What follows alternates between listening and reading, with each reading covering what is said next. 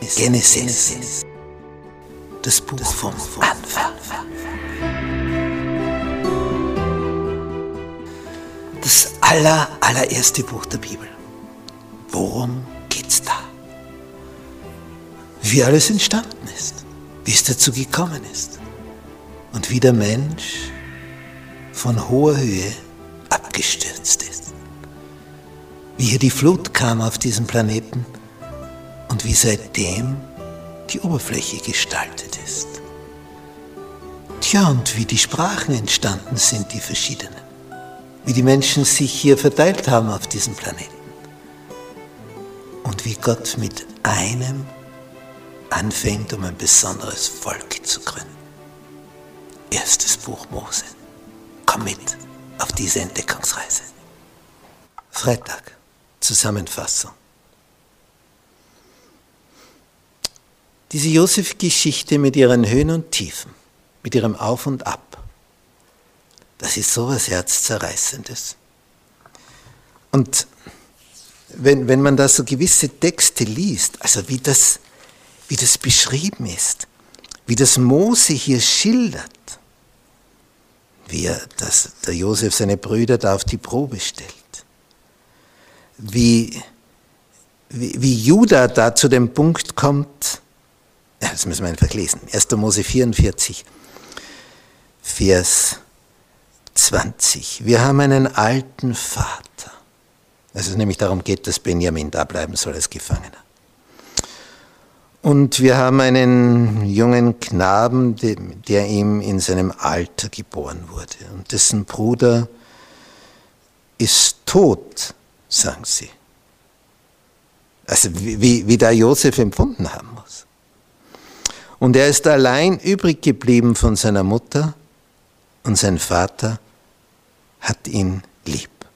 Und da hast du zu deinen Knechten gesagt, wenden sie sich an Josef, bringt ihn zu mir herab, damit ich ihn sehen kann. Ja, und wir haben dir erklärt, der Knabe kann seinen Vater nicht verlassen. Wenn er seinen Vater verließe, der würde sterben.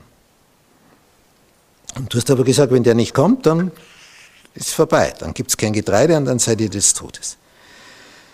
Ja, und dann hat unser Vater eben, und Sie schildern das jetzt alles, wie das hin und her ging und wie der Vater nicht wollte, bis er gemerkt hat, wir verhungern ohne dies, ja, dann hat er es endlich gelassen.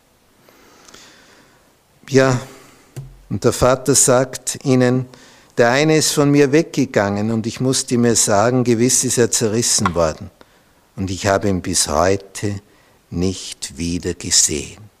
Und diese Sätze hört alle Josef. Er hört, was damals alles gesprochen wurde. Wenn ihr nun diesen, sagt der Vater, auch von mir nehmt und es stößt ihm ein Unglück zu, so werdet ihr meine grauen Haare durch ein solches Unglück ins Totenreich hinunterbringen. Also sie schildern, was sich da zu Hause abgespielt hat, warum sie so lange nicht gekommen sind. Das Getreide war längst aufgebraucht. Aber der Vater will den nicht hergeben, diesen Benjamin. Das ist ihm zu gefährlich. Ist ja kein Josef mehr. Und, und Josef hört das alles zu. Also was muss sich da in seiner Seele abgespielt haben? Was das für eine Achterbahn der Gefühle war.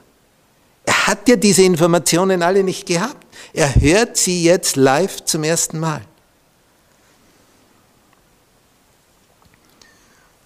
Und jetzt sagt ihm da der Judah, wenn ich nun zu deinem Knecht, meinem Vater, käme, sagt er zu Josef, und der Knabe wäre nicht bei mir, an dessen Seele doch seine Seele gebunden ist, so würde es geschehen, dass er stirbt, wenn er sieht, dass der Knabe nicht da ist.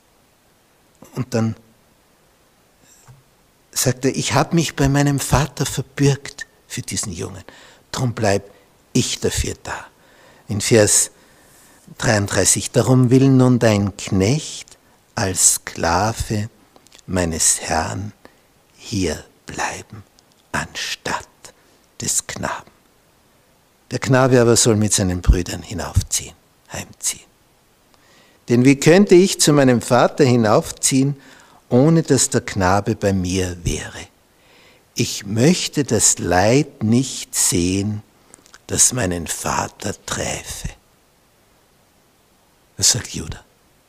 Und dann heißt es in Kapitel 45 im ersten Vers, da ist nämlich eine Zäsur. Da konnte sich Josef nicht länger bezwingen vor allen, die um ihn herstanden. Und er rief, lasst jedermann von mir hinausgehen. Und dann weinte er laut, sodass die Ägypter und das Haus des Pharao es hörten.